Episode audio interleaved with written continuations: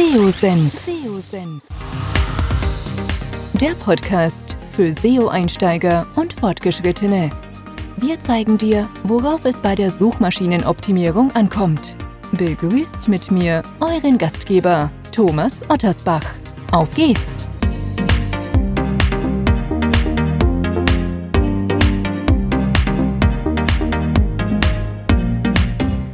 Ja, schön, dass du dabei bist bei einer neuen Podcast-Episode. Bevor es mit dem Podcast weitergeht, möchte ich dir unseren heutigen Podcast-Partner vorstellen. Mit der Content Suite von PageRangers kannst du datengestützt Textinhalte produzieren, um gezielt Sichtbarkeit im organischen Bereich bei Google aufzubauen. Die Content Suite hilft dir dabei, deinen Workflow für die Texterstellung möglichst effizient und produktiv zu gestalten. Neben diversen Recherchen und Benchmark-Analysen auf Knopfdruck kannst du auf einen bewährten Workflow zurückgreifen und auf Basis der gewonnenen Erkenntnisse den optimalen Text für die Zielgruppe und für Google verfassen. Du erhältst in Echtzeit Hilfestellung bei der Textproduktion und kannst die Sichtbarkeitsentwicklung anhand verschiedener KPIs analysieren und im Auge behalten. Wenn du deinen Workflow für die Textproduktion optimieren möchtest und einen hohen Anspruch an deine Inhalte hast, solltest du dir die Content Suite völlig unverbindlich anschauen. Ich habe dir einen Weiterleitungslink eingerichtet unter www.digitales-unternehmertum.de slash content erfährst du alles rund um die Content Suite und wie du gezielt Sichtbarkeit mit deiner Webseite aufbauen kannst. Viel Spaß! In der letzten Podcast-Episode unter seosenf.de slash 163 haben wir ja viel darüber erfahren, wie es bei Zeit Online mit dem Thema SEO funktioniert und welche Herausforderungen es innerhalb der Organisation zu meistern gilt. Und dass auch im Verlag die SEO Basics gelten, war, glaube ich, eine wichtige Erkenntnis. Im heutigen Podcast habe ich Daniel Schüller zu Gast. Daniel ist Head of SEO bei der Handelsblatt Media Group. Wir werden darüber sprechen heute, wie man mit einer Webseite mehr Traffic aus Google Discover herausholen kann, aber auch über andere News-Aggregatoren äh, entsprechend Traffic generieren kann. Wir besprechen Strategien für Google Discover, ähm, wie man sie oder wie man für Google Discover optimieren kann, welche anderen Spielregeln vielleicht gelten und einiges mehr. Bevor wir das aber machen und so richtig ins Thema einsteigen, Daniel, schön, dass du Zeit gefunden hast. Stell dich doch kurz selbst mal vor, wer bist du und was machst du ganz genau? Ja, hallo. Ähm, erstmal vielen Dank für die Einladung, Thomas. Ähm, Daniel, mein Name, bin Head of SEO bei der Handelsblatt Media Group. Und ja, da kümmern wir uns halt jeden Tag um den SEO-Traffic. Ne? Die erwähnten SEO-Basics sind bei uns auch jedes, jeden Tag ein Thema. Ähm, aber schauen natürlich auch über den Tellerrand hinaus. Ähm, wo kann man sonst noch Traffic äh, generieren? Ähm, da hat sich ja Google auch in den letzten Jahren sehr stark verändert äh, in Sachen News, Discover, verschiedene Produkte zusammengeführt, gelauncht. Und ähm, ja, genauso haben sich auch die, die Nutzer ja in letzter Zeit, in den letzten Jahren äh, verändert, ähm, konsumieren News nicht immer nur noch im Google-Suchergebnis, sondern haben auch diverse andere Quellen, die sie gerne nutzen, wo sie stöbern, wo sie ja Vorschläge erhalten. Und das Thema wollen wir uns heute mal genauer anschauen. Ähm, wo bekommen wir quasi abseits des klassischen Suchergebnisses noch überall Traffic her? Genau. Nimm uns da vielleicht mal so ein bisschen mit, dass mal so auch die Zuhörer so ein bisschen Verständnis kriegen. Was sind so deine Aufgaben und die deines Teams? Du hast eben gesagt, auch SEO Basics gehören für euch auch natürlich mit zum Alltag, aber auch der Blick über den Tellerrand hinaus. Welche Seiten betreut ihr? Es ist nur Handels, in Anfang nur Handelsblatt.de. Habt ihr weitere Satellitenseiten? Äh, nimm uns doch da mal so ein bisschen mit, vielleicht zum Start. Genau, also wir sind bei uns im Unternehmen, ähm, sind wir so im Bereich äh, äh, ja, Products and Development angesiedelt. Ähm, da haben wir noch die beiden großen Redaktionen ja vom Handelsblatt und eben auch von der Wirtschaftswoche, die wir beide betreuen. Und ja, da gibt es im Prinzip verschiedene, sag mal, Cluster, in denen wir arbeiten. Zum einen halt eben News. Ähm, da schaut man wirklich ganz tagesaktuell rein. Was ist heute wieder los? Ne? Jetzt hier äh, Ukraine, äh, Corona und so weiter. Ähm, wie sind da die aktuellen Entwicklungen? Äh, da gehen wir wirklich ganz tagesaktuell mit dem Team hin. Wir haben da ähm, mehrere Vollzeitangestellte und auch Studenten, die dann eben die Nachrichten optimieren, äh, den Redakteuren Empfehlungen geben, welche Keywords gerade gesucht sind, wie sind die genauen Suchtrends. Das ist eben dieser ganze News-Bereich. Ähm, dann schauen wir uns aber auch ganz gezielt den Evergreen-Bereich an. Was sind eben zeitlose Themen, Ne, zum einen im Zusammenhang mit den aktuellen Corona-Themen, ne, zum Beispiel, da werden auch immer die gleichen Sachen jeden Tag gesucht. Ne, jetzt jeden Morgen suchen die Leute nach den Corona-Zahlen ne, oder Sterberaten und dies und das. Und äh, da schauen wir halt immer ganz gezielt, was können wir abseits der News für Artikel kreieren, die eben dann mehrere Wochen, mehrere Monate, mehrere Jahre ähm, Haltbarkeit haben. Und ähm, ja, als drittes großes Spielfeld schauen wir uns halt eben an, welche Inhalte laufen auf welchen Aggregatoren. Wie du schon angesprochen hast, bei Discover ist dann ein Feld, was sehr groß geworden ist in den letzten Jahren. Oder eben auch andere Aggregatoren, ne, von Apple bis Flipboard äh, und Co. Ähm, die können wir uns ja gerne dann nochmal im Laufe des Podcasts nochmal äh, genauer vornehmen. Absolut, absolut. Was würdest du sagen? Du hast eben selbst noch das Stichwort genannt, dass sich ja durchaus in den letzten Jahren auch bei Google sich schon einiges getan hat. Wie habt ihr das mitbekommen? Was hat sich aus eurer Sicht in den letzten Jahren signifikant verändert, auch in eurer Arbeit vielleicht? Ja, früher kannte man ja im Prinzip, alles hat angefangen mit dem klassischen Suchergebnis, ne, wo dann einfach zehn relativ langweilig aussehende Suchergebnisse zu finden waren. Das hat sich ja seit vielen Jahren schon ähm, massiv verändert. Alleine dann durch die Newsbox, die entsprechend irgendwann hinzugekommen ist, sich ja auch die letzten Wochen wieder stark verändert hat. Von der Darstellung her, gerade im Desktop-Bereich, sind wieder wesentlich mehr News hinzugekommen. Ne? Also scheinbar ähm, ja, legt Google da auch entsprechend dann eine höhere Prio auf diesen News-Bereich. Und ähm, ja, einfach diese gesamte Entwicklung, ne, dass, dass Leute nicht nur im Suchergebnis Keyword-basiert suchen, ne, die suchen einfach Keyword und finden dann entsprechend Ergebnisse, organisch oder News, sondern Google hat halt viel mehr auch angefangen, die, die Leute auf ähm, Themen zu stoßen, eben im Discover-Bereich, dass ich einfach ein Feed bekomme mit, ähm, ja, mit Artikeln, die für mich spannend sein könnten oder eben auch im News-Bereich. Ähm, hat dort zuletzt ja auch dieses ganze Google Showcase äh, Projekt gelauncht, wo auch einige Verlage ja dabei sind und dort ja auch dann ähm, ja eigene News kuratieren können, ihren eigenen Feed zusammenstellen können und dort auch selber auch Schwerpunkte setzen. Mhm. Ja. Was würdest du sagen, nimm doch mal vielleicht die so ein bisschen mit, die sich gar nicht so tief in dem Thema Google Discover bewegen. Wenn du mal vergleichen würdest, Google Discover versus äh, Google sonstiges, äh, sonstige Suche, wo liegen da so die größten Unterschiede? Ja, der Hauptunterschied ist ja im Prinzip, dass ich nicht gezielt mehr nach den, nach, nach den News suche, ne, sondern ich werde quasi durch einen Feed äh, inspiriert, ja, so im Sinne von Discover. Ich kann dort einfach etwas entdecken, ähm, was mir vielleicht, äh, ja, was für mich relevant sein könnte. Und ähm, ist im Prinzip eine ganz andere Mechanik. Ja, also ich kann nicht mehr sagen, ich optimiere jetzt einen Artikel auf Keyword ABC und wenn es jemand sucht, dann findet er das, sondern man muss halt eben so ein bisschen Glück haben, in diesen Feed reinzukommen und da geht es dann vielleicht nicht eher um Keywords, sondern auch eher um wirklich sehr klickstarke Titel zum Beispiel, ja, also ein, ein Titel, der vielleicht ein Artikel, der sehr kontrovers diskutiert wird, wo es sehr viele Meinungen gibt, wo, wo viele Leute sich gerade informieren wollen, eher klicken würden. Das sind dann vielleicht eher, tendenziell eher Stücke, ähm, die bei Discover vielleicht besser laufen. Ähm, man kann es aber eben nicht so gezielt optimieren, äh, ja, auf Keyword-Optimierung durchführen, wie jetzt im klassischen äh, Search-Bereich. Hm. Wie wichtig ist Google Discover mittlerweile für euch geworden? Also was, was, was nimmt es für, für einen Traffic-Anteil ein? Insgesamt sehr relevant, würde ich sagen. Also ähm, gerade für die Verlage äh, geht es teilweise schon in die Richtung, dass, dass der Discover-Anteil ähm, höher ist als der ähm, Anteil aus dem klassischen Search-Bereich. Ähm, das ist jetzt bei uns noch nicht der Fall. Ähm, hat diverse Gründe, auch mit der thematischen Ausrichtung.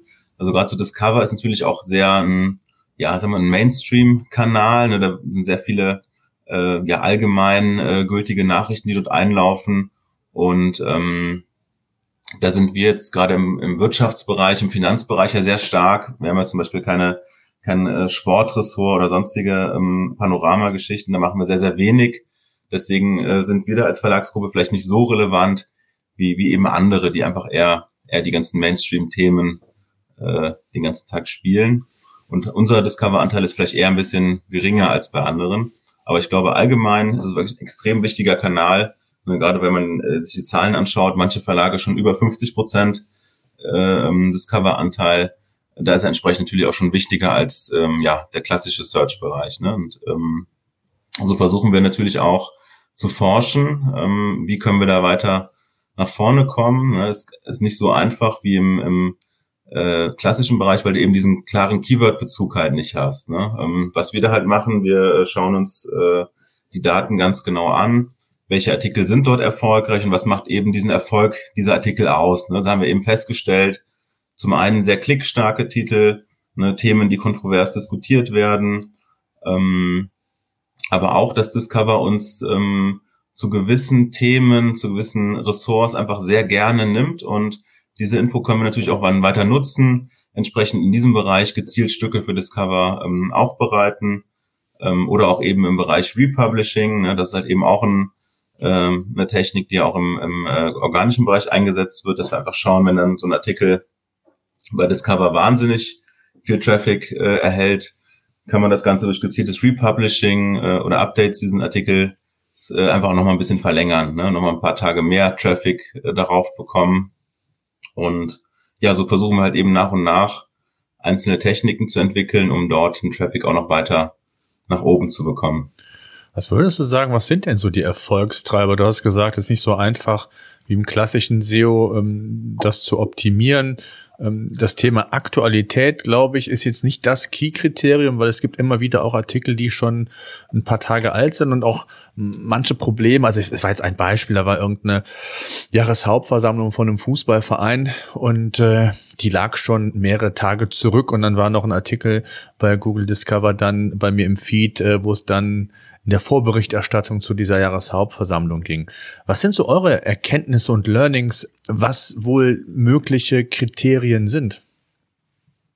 Ja, das geht auch in diese Richtung. Also vielleicht nicht die knallharten News von heute, vom Tag, auch so ein bisschen Hintergrundberichte, ne, so ein bisschen, was kann man zu den aktuellen Themen noch diskutieren, auch so ein bisschen Meinungsstücke, die ganz gut laufen, Kommentare in die Richtung.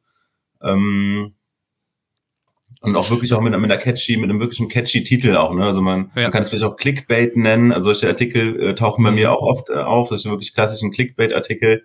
Ähm, die laufen dort einfach sehr gut. Ne? Also ich glaube, Google steuert auch sehr viel nach der Klickrate aus. Wer hohe Klickraten hat, wird entsprechend ähm, auch häufiger angezeigt.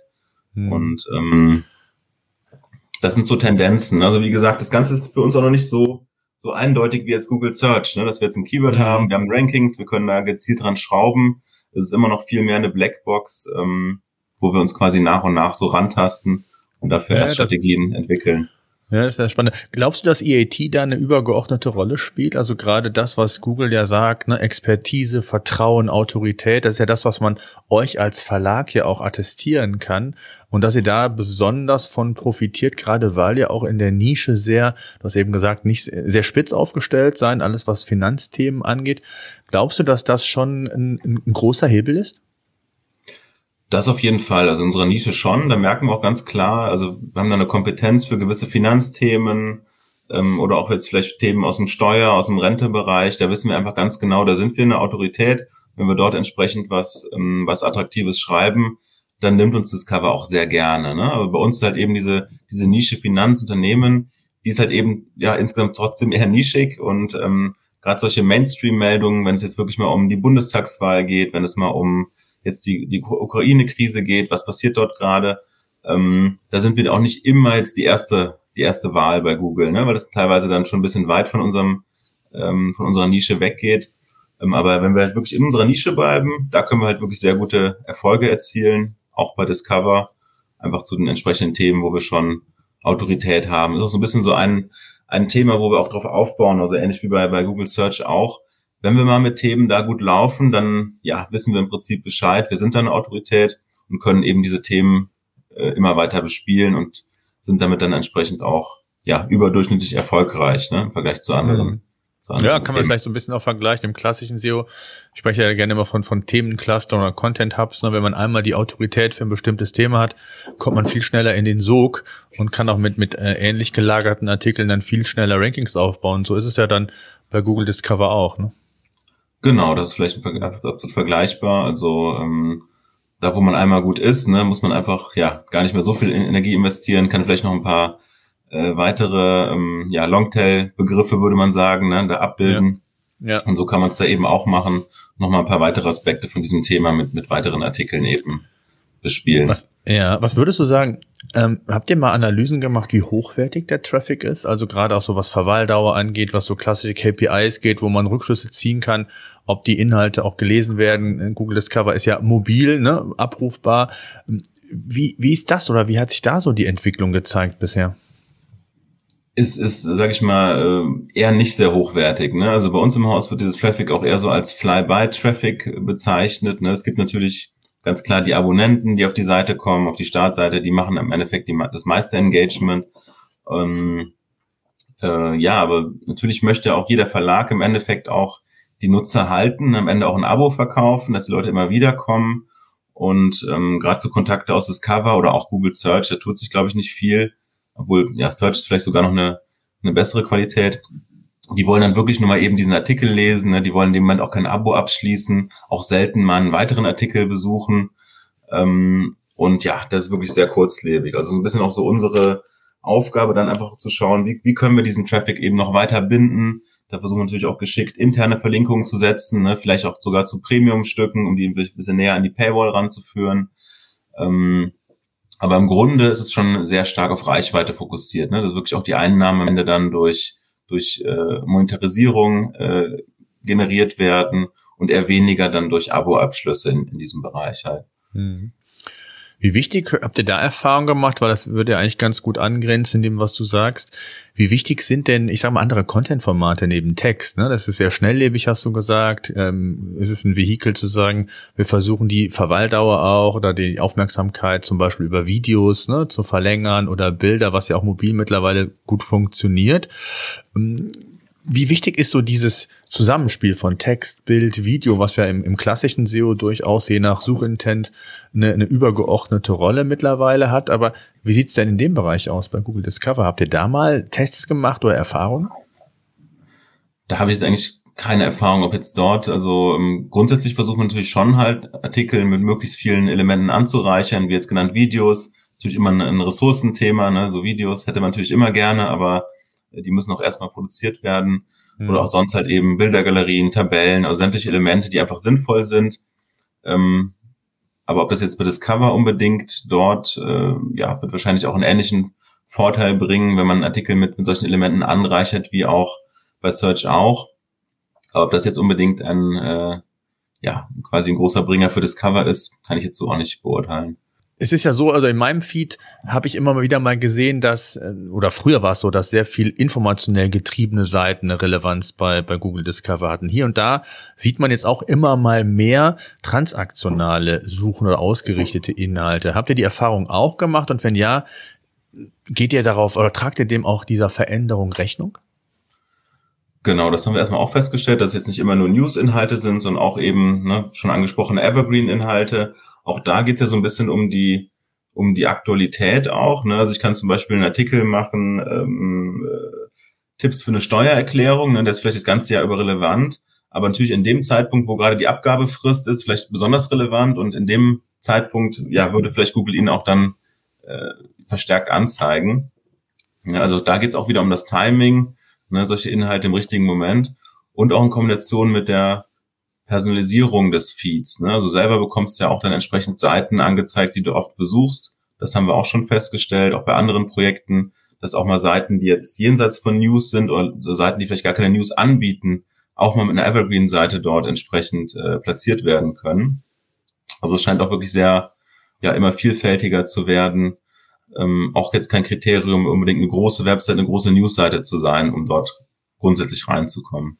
Hm, da kommen wir gleich noch zu, für wen das alles ist. Das ist auf jeden Fall auch nochmal ganz spannend, auch für unsere Zuhörer. Aber was mich gerade so ein Gedanke treibt, ist, glaubst du, dass es einen Einfluss, einen Vorteil haben kann, wenn man, ich sag mal, eine News, Newsartikel hat und dann da drumherum, also ähnlich wie so einem Content-Hub, dann die verlängerten Artikel, was du eben meintest, zum Beispiel mit den Corona-Regeln, Corona-Pandemie, dass es immer wieder bestimmte Artikel gibt, die auch aufgerufen werden, um auch gerade so diese Autorität nochmal zu schüren. Glaubst du oder habt ihr feststellen können, dass Artikel da so vielleicht sogar gegenseitig von profitiert haben, in, für ein bestimmtes Thema sogar?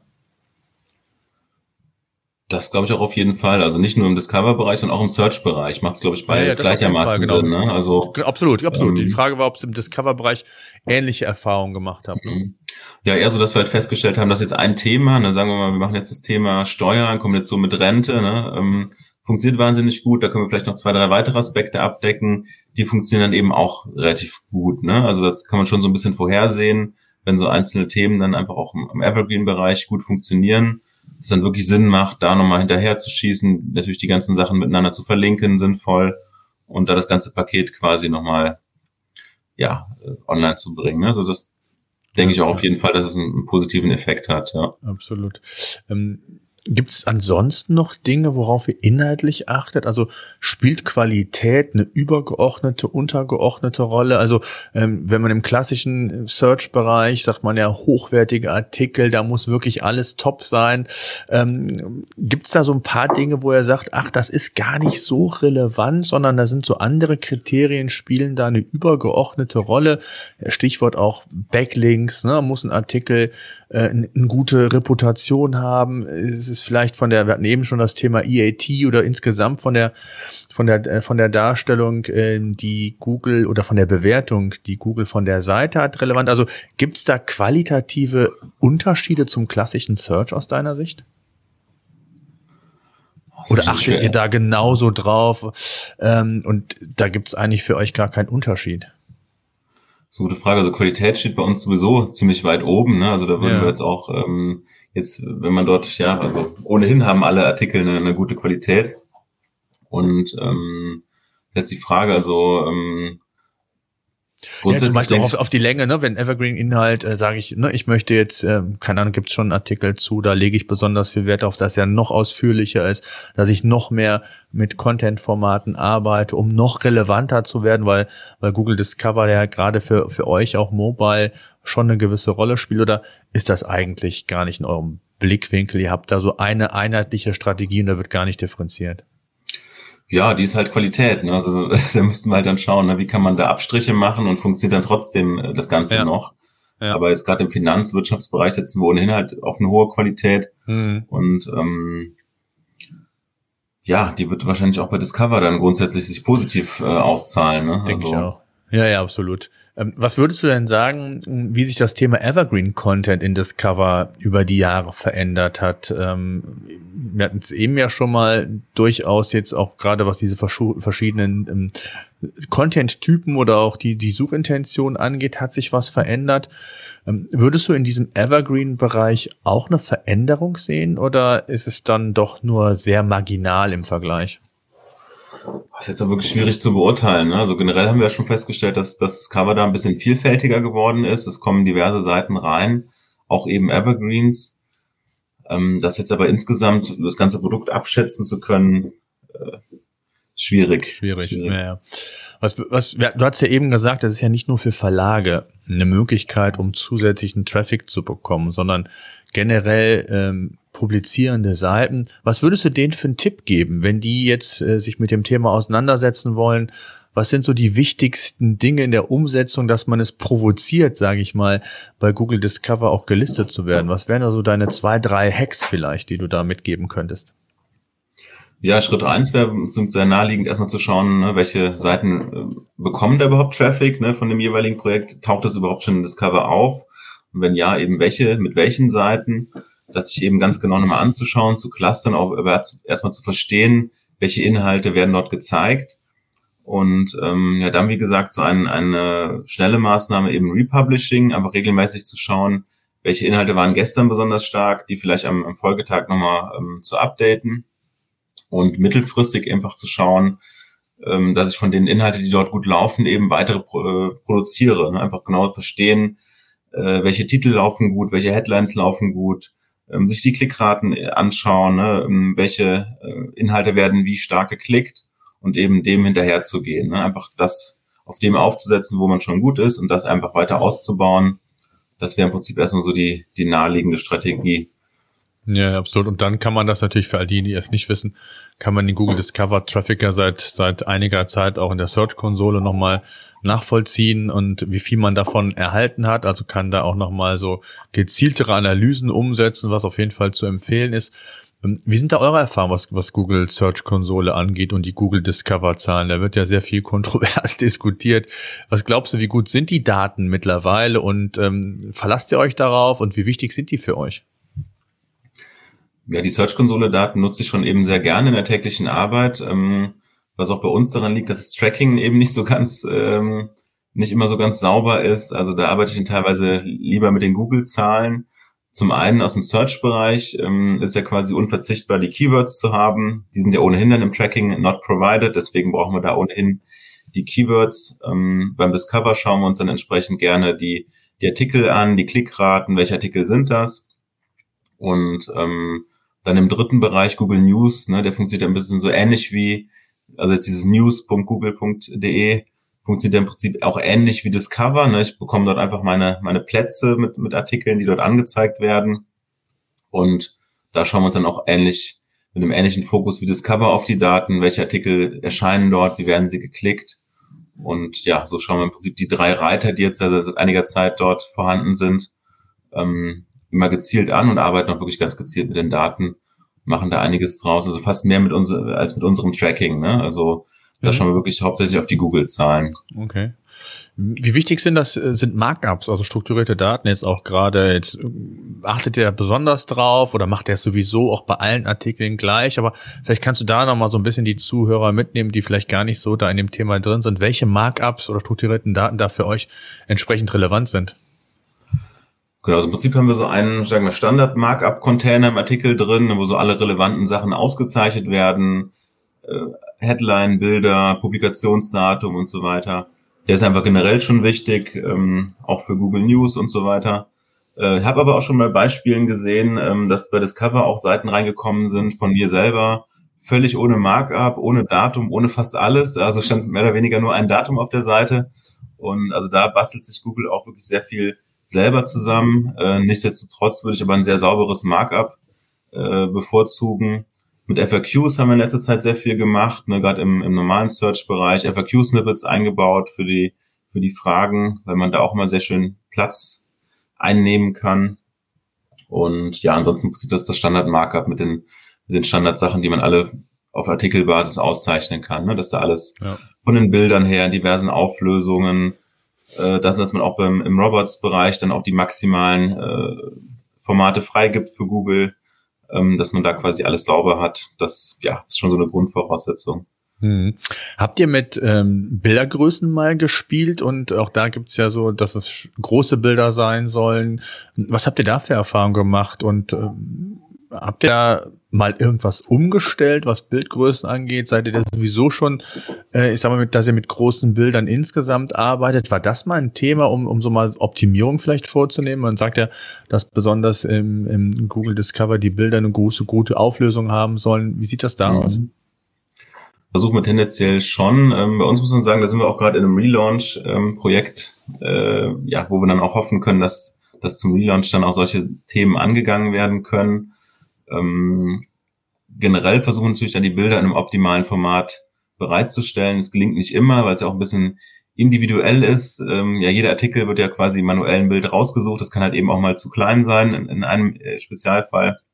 Aber da versuchen wir generell natürlich zu schauen, dass die Bilder ja entsprechend die, die vorgeschriebene Größe haben, äh, richtig ausgezeichnet sind, in, in den modernen Formaten bereitgestellt werden.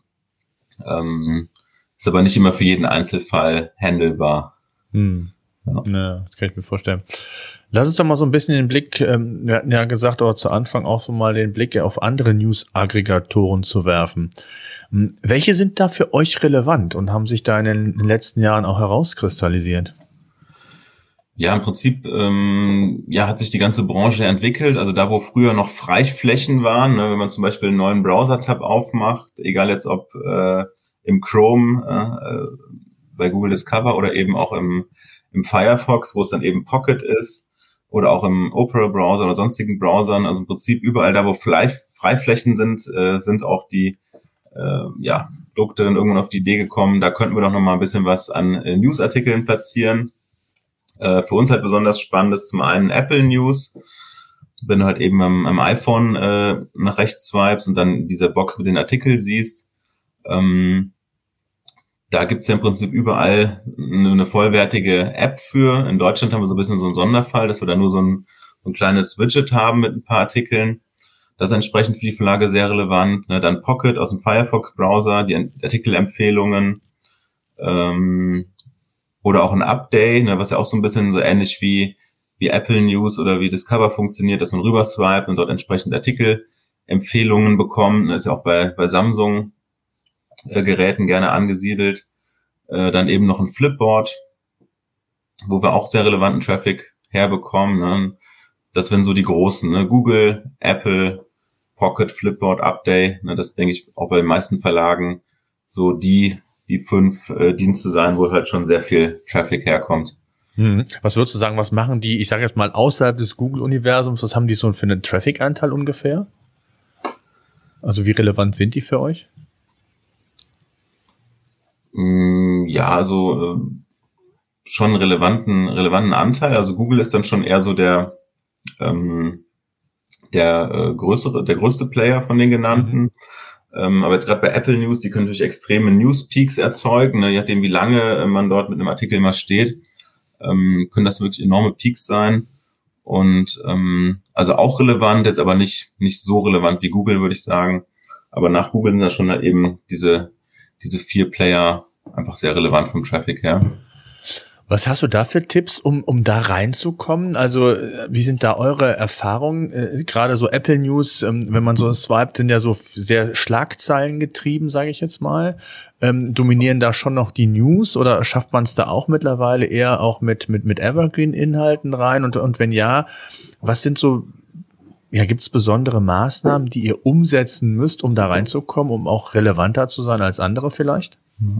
Ja, Apple News ist halt wirklich eine schwere Blackbox, weil die, wie gesagt, gar keine vollwertige App in Deutschland haben, sondern nur dieses Widget. Mhm. Es gibt da auch quasi einen Kontakt, auch ein kleines Team wohl von ein, zwei Leuten, die diese News auch seit einiger Zeit kuratieren. Dort kann man auch entsprechend ja, Kontakt aufnehmen. Das gilt natürlich für alle Aggregatoren, ne? also quasi Kontakt aufnehmen, sich Ansprechpartner suchen und schauen, wie man dort ähm, vorankommt.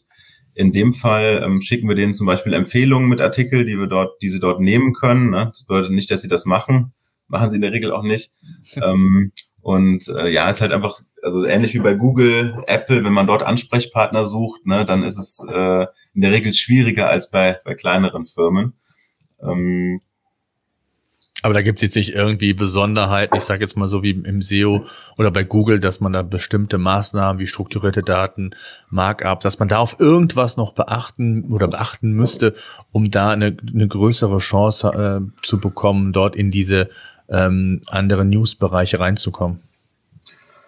Ähm, jetzt keinen speziellen Kniff, den ich da jetzt noch für Apple News sagen könnte. Ne? Also einmal natürlich die Basics, ne? einen vernünftig optimierten Artikel mit einem Markup, mit vernünftigen Headlines und so weiter ähm, aber gerade bei, bei Apple News ähm, ist halt schon eine Sache eher nur für die großen Verlage. Ne? Da kommt eigentlich keine kleine Seite rein, auch kein, kein ja. kleiner, ähm, auch keine, keine Evergreen-Seite. Also muss das schon wirklich ein großer Verlag sein, News machen, relevant sein. Ähm, dann hast du halt eben, wenn Apple Lust hat, nehmen sie dich dann rein. Ähm, wenn nicht, dann nicht. Da kann man quasi als kleine Seite nicht viel machen. Ne? Also ähnliches gilt auch so ein bisschen für, für Pocket. Da tummeln sich eigentlich auch nur die großen Verlage. Dort kann ich auch entsprechend mir einen Zugang machen, sehe dann auch entsprechend meine, meine Visits, kann dort mit Ansprechpartner organisieren. Aber als kleine Seite habe ich da auch keine großen Chancen. Ne? Da sieht es schon wieder eher bei Flipboard vielleicht ein bisschen spannender aus. Ist ja auch so ein bisschen, ähm, ja, so ein bisschen über die reine News-Aggregation hinweg. Auch so ein bisschen, sage ich mal, Social-Media-Elemente. Ne? Wir haben ja so ein ja, sagen wir so einen fließenden Übergang ne, zwischen den klassischen Social Media Seiten, ne, wie jetzt Facebook, Twitter, Instagram, dann so ein Flipboard ist vielleicht irgendwo in der Mitte und da kann man auch quasi einen Zugang machen. Man kann auch kommentieren, liken und so weiter. Und sowas wie Apple News und Pocket, wirklich nur die reine News-Aggregation. Ne? Da kann man ja quasi nichts machen, außer, außer News anklicken. Ne? Und Flipboard, ja. da kann man vielleicht auch den einen oder anderen mit einer kleineren Webseite mal den Tipp geben, dort einfach mal einen Account zu machen. Weil dort kann ich quasi mit jedem kleinen Blog, mit jedem kleinen ähm, Projekt kann ich da rein, kann halt versuchen, da mitzumischen äh, dort kann man seit einiger Zeit auch Stories erstellen, also quasi selber, ähm, wenn ich jetzt irgendwie Cluster habe zu Corona, zu Ukraine-Krieg, kann ich dort entsprechend meine Artikel in einer Story platzieren. Und ja, da kann man sich wirklich so ein bisschen hocharbeiten, ne? ein bisschen die Leute dann äh, kommentieren, auf Kommentare reagieren und so weiter. Ähm, das gilt ja auch so ein bisschen für andere Social Media Networks auch, ne, wie jetzt Facebook oder Instagram. Da schauen wir auch entsprechend, dass wir individuell auf die Zielgruppe eingehen, ne, dort entsprechend auch die, die Social Experten haben, die das machen und die dann einfach genau wissen, ne, der Artikel funktioniert eher bei dem Network, der andere eher mit dem. Da sollten wir vielleicht eher die Headline anpassen. Bei Instagram brauchst du vielleicht noch ein Bild, ne, was, was nochmal äh, gestaltet werden soll. Und ähm, da kann man eben von diesen genannten Aggregatoren der Flipboard wirklich am meisten machen. Hm. Nach Google, würde ich sagen.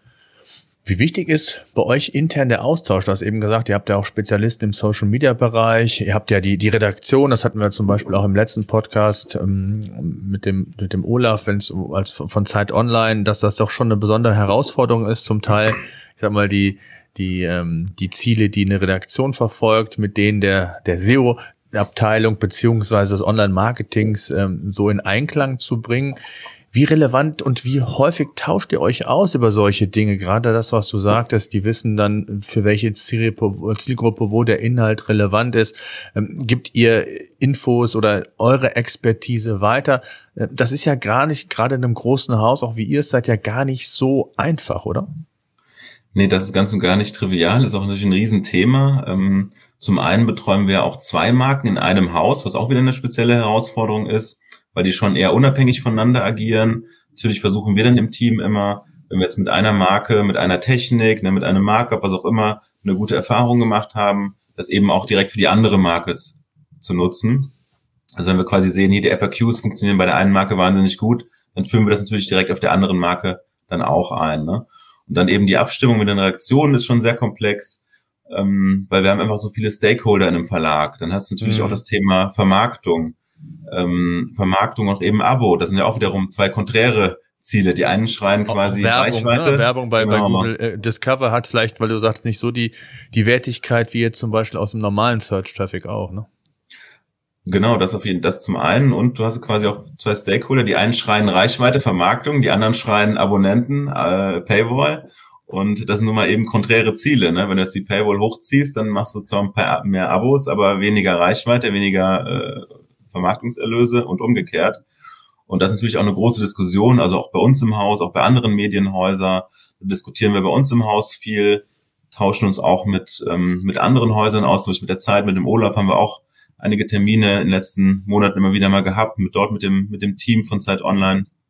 Und ja, da schauen wir einfach auch gemeinsam, wie kommen wir da voran? Ne? Wie können wir das mit der Redaktion bestmöglichst handeln? Ähm, wie können wir das ganze Thema im Ganzen einfach am besten organisieren? Und da ist einfach sehr viel Austausch nötig. Auch sehr viel mhm. Überzeugungsarbeit natürlich, ne? gerade bei Redakteuren im SEO-Bereich äh, muss man da immer wieder schulen, nachschärfen. Absolut. Ist das denn angekommen, jetzt hatte ich den Olaf auch gefragt, ähm, so dieses Thema, dass im Verlag bei euch auch das Thema SEO ja nicht als die eine Abteilung gesehen wird, sondern eher übergreifend, dass viele Abteilungen möglichst da mitspielen müssen, damit das funktioniert, damit SEO auch als, als Prozess verstanden wird. Du hast eben ganz zu Anfang auch gesagt, dass da Keyword-Recherchen oder unterstützende Maßnahmen auch für die Redakteure, was wird gesucht. Ähm, ist das mittlerweile in den Köpfen angekommen? Das war vor Jahren ja noch nicht so. Es ist immer noch ein Weg dahin. Ne? Also man, äh, äh als ich dann neu beim Verlag war, dachte ich auch am Anfang, ne, sehr super Jetzt kommst du in den Verlag, da sitzen ja 200, 300 Leute, die musst du ja nur in Anführungszeichen beibringen, wie SEO geht. Und dann schreiben da 200, 300 Leute volle Pulle SEO jeden Tag und das geht durch die Decke. War dann doch nicht so einfach, ne? wenn dann der SEO, kannst du dir vorstellen, wenn der SEO-Fuzzi kommt und sagt jetzt den gestandenen Redakteuren, äh, die sollen irgendwelche Keywords verwenden, ne? das ist ja erstmal oder eine Headline auch abändern im schlimmsten Fall. Ja, also unglaublich. Ne? Ja, ja, ja. Das ist ja, ist ja Kunst, was dort ist, ne? Das sind ja Künstler. ja. Und da hat es natürlich erstmal einen riesen äh, Weg dorthin. Aber es wird natürlich viel besser. Also erstmal bringst du den Leuten nahe, ähm, was es SEO überhaupt ist. Und wenn sie dann zum ersten Mal gesehen haben, ey, das hat Erfolg. Wir haben dann Artikel gebaut, ne, da haben wir ein paar Keywords reingeschrieben. Und auf einmal hat er so viel, ne, 100.000 Besucher gehabt. War der Artikel der Woche quasi und ähm, einfach so Leuchttürme bauen, den Leuten zeigen, das funktioniert. Ähm, dann fangen sie so mit so Basics an, dass sie vielleicht ähm, mal die richtigen Keywords verwenden. Ja, das ist also so eine Sache und vielleicht recherchieren sie sogar vor ihrem nächsten Artikel dann mal äh, ja Keywords oder so Sachen wie Google Trends oder eben ganz fortgeschritten so Sachen wie wie jetzt hier Termlabs oder WDF-IDF-Analysen, also wirklich mal genau schaut, ähm, was sind da für relevante Terme, die in so einem, in so einem Text vorkommen. Das ist dann wirklich schon extrem fortgeschritten. Da haben wir noch sehr wenige Autoren, die dann sowas mal nutzen, sage ich mal. Wir haben das schon vielen vorgestellt, aber ähm, ja, dann momentan sind wir da eher froh, wenn sie die Basics beachten und versuchen es dann quasi immer Schritt für Schritt äh, nach vorne zu kämpfen. Hm. Ja, cool. Daniel, ich danke dir sehr mal für deinen Einblick. Ist, glaube ich, ein ganz spannendes Thema. Und so ein bisschen ist es schon doch noch eine Blackbox Google Discover. Ne? Man muss da, glaube ich, viel testen. Man muss ähm, für sich äh, viel ähm, prüfen. Ich glaube, Autoritäten, das Thema EAT spielt eine extreme Rolle. Ähm, Gerade auch jetzt, ähm, was so die, die, die Entwicklung in den letzten Wochen, Monaten angeht, auch noch vorausschauend, glaube ich, nimmt das noch ein größeres Thema ein. Ähm, Gerade so in, in, in diesem Bereich. Und dann kommen ja noch so dieses ähm, ganze Thema ähm, ich sage jetzt mal auch in, in Spezialthemen dazu. Also ich glaube nicht unterkriegen lassen, auch an Nicht-Publisher beziehungsweise Nicht-Verlage. Ja, also auch da hat man Chancen. Ich habe auch die eine oder andere Testseite, wo ich verwundert war, wo ich gar nichts gemacht habe, noch nicht mal irgendwie besondere Markups integriert habe, sondern Google ist da schon mittlerweile oder wird immer besser und versucht auch immer, äh, ich sag mal in Anführungszeichen normale Seiten bei Google Discover zu platzieren. Und das sollte man sich einfach in der Search-Konsole anschauen, wie da die Traffic-Entwicklung Entwicklung ist. Und wie du gesagt hast, als richtigen Tipp, mal gucken, was da einfach für Themen sind zu bestimmten Keywords, sich da einfach inspirieren lassen und, und schauen, inwieweit die relevant sind. Vor allen Dingen auch, das finde ich immer ganz spannend, ähm, wenn man so in der Nische drin ist, um mal zu gucken, wie alt sind die Artikel wirklich. Ne? Also sind es wirklich ganz frische, aktuelle Artikel Artikel oder hat man eher das Gefühl, dass Google das vielleicht gar nicht so ernst nimmt und vielleicht schon doch noch weiter zurückliegende Artikel irgendwo im Feed sind. Also da muss man, glaube ich, so ein bisschen für sich, je nachdem, in welchem Thema man ist, experimentieren und, und dann kann das, und das haben wir erfahren auch von dir, eine absolut wichtige Traffic-Quelle werden, um, um, um da äh, entsprechende Reichweiten aufzubauen. Danke dir auf jeden Fall sehr für deine Einblicke und an alle bleibt gesund und bis die Tage. SEO-Senf. Der Podcast für SEO-Einsteiger und Fortgeschrittene. Wir zeigen dir, worauf es bei der Suchmaschinenoptimierung ankommt.